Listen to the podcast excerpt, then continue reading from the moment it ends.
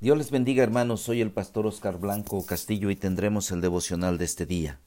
Estamos en la revolución fundamental, este es el día 37. Revoluciona a tu familia. El matrimonio es y seguirá siendo el viaje de descubrimiento más importante que el hombre pueda emprender. Soren Kierkegaard. Hermanos, estaremos hablando en este día acerca de la familia.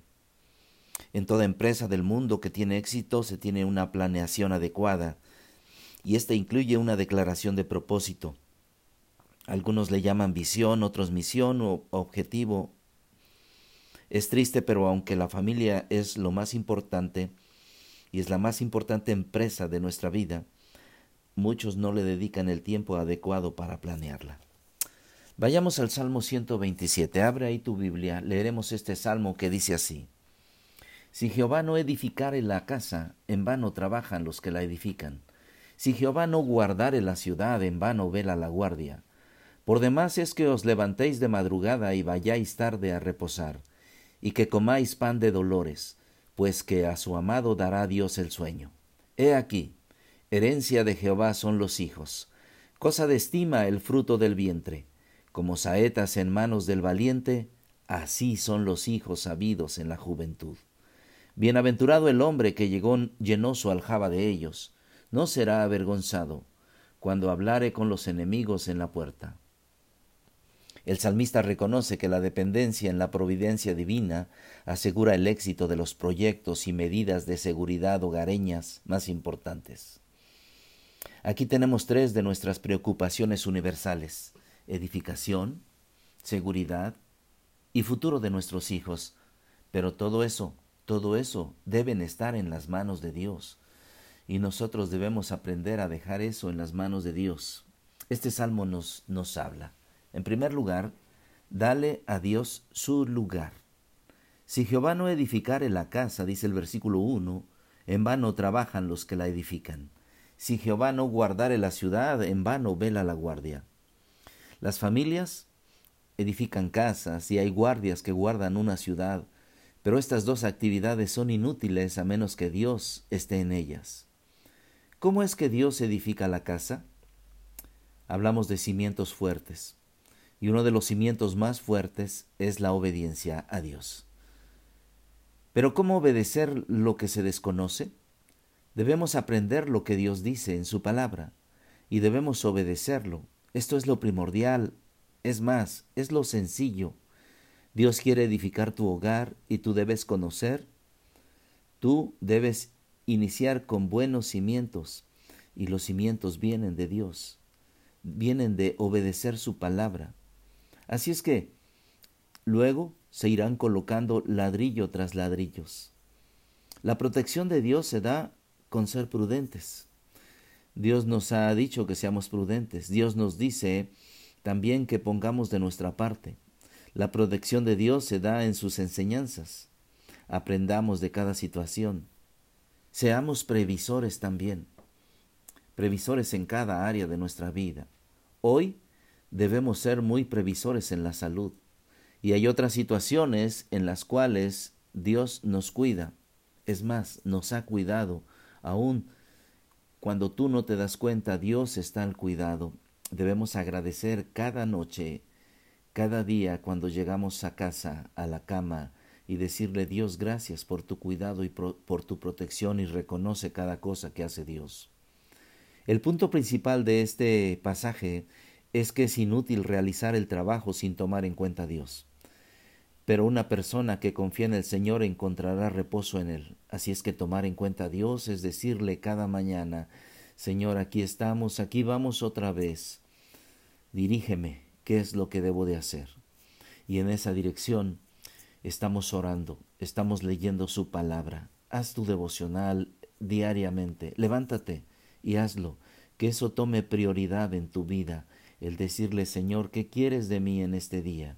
Cuando termine el día, en la noche, podrás entregar cuentas y aún decir, Señor, perdóname porque no hice lo que tú querías o hice lo que no convenía. Así es que sin Dios todo esfuerzo de la casa, todo esfuerzo doméstico será en vano. Debemos entender esto. En segundo lugar, confiemos en la providencia de Dios. Dice el versículo 2.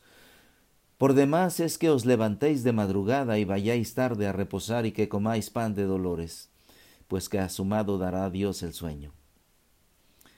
Dios no está en contra de los esfuerzos humanos, Dios no está en contra del que madruga, del que se para temprano para hacer las cosas, o del que tiene que levantarse porque es su trabajo. Yo conozco a personas en que, que se tienen que levantar temprano porque su trabajo le queda hasta a dos horas de camino. Tienen que levantarse temprano y no tienen un auto, tienen que ir en transporte público, o algunos tienen un auto y tienen que manejar tienen que ir a su trabajo. Yo soy pastor, pero he trabajado en lo secular muchas veces, muchas veces. Y sé, querido hermano, lo, lo que es ir a trabajar sin, sin ganas, sin desvelado, pero nos motiva algo, nos motiva la familia, nos motiva que vamos a ganar el, el pan de cada día para darle a los hijos, nos motiva que, que estamos allá sosteniendo a la familia, a los hijos. Y, no tan solo lo hacen los varones, hay mujeres también que se levantan temprano, que van, que trabajan, que cooperan, que hacen las cosas para, para el hogar. Pero, pero no, no estoy hablando tan solo de las mujeres remuneradas, hay mujeres no, no remuneradas que se quedan en el hogar, que hacen más trabajo en ocasiones en el hogar. Porque sí, yo sé, el trabajo nunca se termina. Siempre habrá ropa sucia y cuando ya no haya ropa sucia, vendrá otro y pondrá más. Siempre habrá trastes sucios, siempre habrá comida. Querida ama de casa, siempre hay trabajo, pero también eso, eso es del Señor.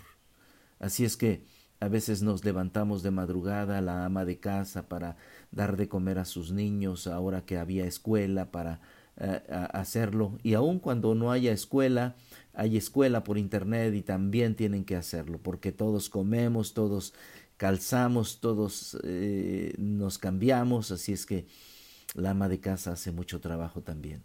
Pero, pero esto, esto, esto sería inútil.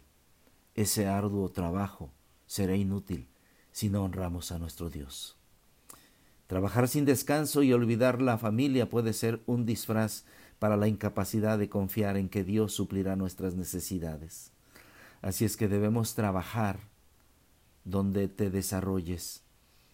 Debemos hacerlo sabiendo que obedecemos a nuestro Dios, tomando en cuenta a nuestro Dios. Así es que que tu trabajo, que mi trabajo no sea inútil por no tomar en cuenta a Dios. En tercer lugar, valora lo que Dios valora. Dice la palabra de Dios.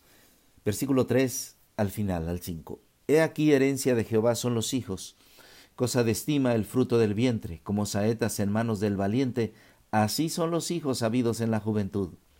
Bienaventurado el hombre que llenó su aljaba de ellos, no será avergonzado cuando hablare con los enemigos a la puerta. Esa aljaba era donde se guardaban las flechas.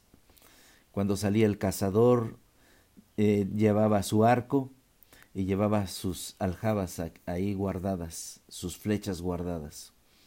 A cada una de ellas le daba dirección hacia el objetivo, hacia el propósito que él tenía. Salía para cazar, para llevar alimento a la familia. Así es que los hijos, los hijos son una bendición, aunque algunos ven a los hijos como estorbos y no como bienes, o algunos los ven como bienes para explotarlos, y no como hijos, herencia de Dios. Pero la Biblia llama a los hijos herencia de Jehová, una recompensa. Niño, adolescente, hijo, tú eres valioso, tanto que Dios dice que eres una herencia de Él. Dios te ha dado como herencia. En el mundo de hoy las herencias se estiman. Algunos están esperando una herencia, algunos desean una herencia, otros están peleando una herencia. Algunos quieren dejar herencia a su familia y Dios les dice a los padres, te doy un tesoro. El tesoro es de quien lo da. Así es que ese tesoro es de Dios, los hijos son de Dios. ¿Y a quién se le da? se le da a los papás. Así que, querido joven, querido niño, adolescente, eres valioso porque eres de Dios. Dios te ha puesto en este lugar donde estás, en esa familia. Seas para que seas valorado, para que seas amado. Pero déjame decirte algo, si has valorado o no, eres de valor para Dios. Disculpen. Amada familia, se te ha puesto en tus manos unas saetas.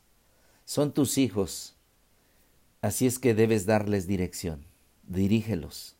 En primer lugar hacia Dios. Que conozcan a Dios, que lo hagan su prioridad en la vida, que lo amen.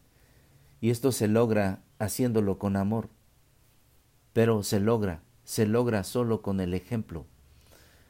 Que seas de ejemplo para tus hijos. Dirígelos hacia el trabajo que sean productivos, hacia un trabajo que honre a Dios y a la familia. Al final, cada uno de nosotros hará algo de trabajo, en casa, en la fábrica, en la oficina, pero haremos algo. Algunos oficios, enséñale. Carpintería, enséñale lo, lo, ideal de que eh, si ellos quisieran algún día servir a Dios qué, es lo ideal, que si algún día dijeran, eh, me voy a dedicar a las cosas de Dios, eh, ya sea de tiempo completo como pastor, como misionero, o como un buen siervo de Dios eh, en el hogar, eso es lo ideal. Pero, pero enséñale, enséñale a trabajar, algún oficio, algo, algo. Mi padre era, era eléctrico, tenía ese oficio. Y por ahí, aunque nos demos los toques, algo, algo hacemos. Eh, algunos eh, quieren, quieren ser carpinteros, pero enséñale que sepa cocinar, que sepa algo, porque algún día sabrá algo. Enséñale la receta de familia, enséñale a hacer yogur, enséñale algo, porque, porque él, él tendrá algo. Pero dirígelo hacia la unidad familiar que se apoyen entre hermanos, que se amen entre hermanos. Pero recuerda, recuerda papá, mamá, recuerda, es tu herencia. Es herencia de quien te ama. ¿Por qué? Porque es herencia de Dios. Así es que déjame dejarte este, este desafío. No cometa el error de dejar a Dios fuera de su vida. Si lo hace, habrá vivido en vano. Sí, ¿De qué sirve todo esto? así dice el salmista. Dice así, si Jehová no edificara en la casa, tú y yo trabajamos en vano. Eso es en vano. Así es que Dios nos está encargando la próxima generación. El cuidar, amar y educar a los niños es una de las principales formas de honrar a Dios, y así cumplimos la tarea de edificar su reino entreguemos buenas cuentas a Dios. Así es que el trabajo es en vano sin el apoyo de Dios, aunque Él siempre, siempre dará su providencia. Él hace salir el sol para buenos y malos, Él hace llover para buenos y malos, pero también dará bendición a sus hijos. Esta es la bendición de Dios. Esta es la bendición. He aquí, Dios nos ha dado herencia. He aquí, Dios nos protege. He aquí, Dios nos edifica. Así es que hagamos las cosas para Dios con amor. Seamos revolucionarios. Revolucionemos a nuestras familias. Como dijo Tomás Jefferson, los mejores momentos de mi vida han sido aquellos que he disfrutado en mi hogar, en el seno de mi familia. Disfruta, disfruta con tu familia. Que Dios te bendiga.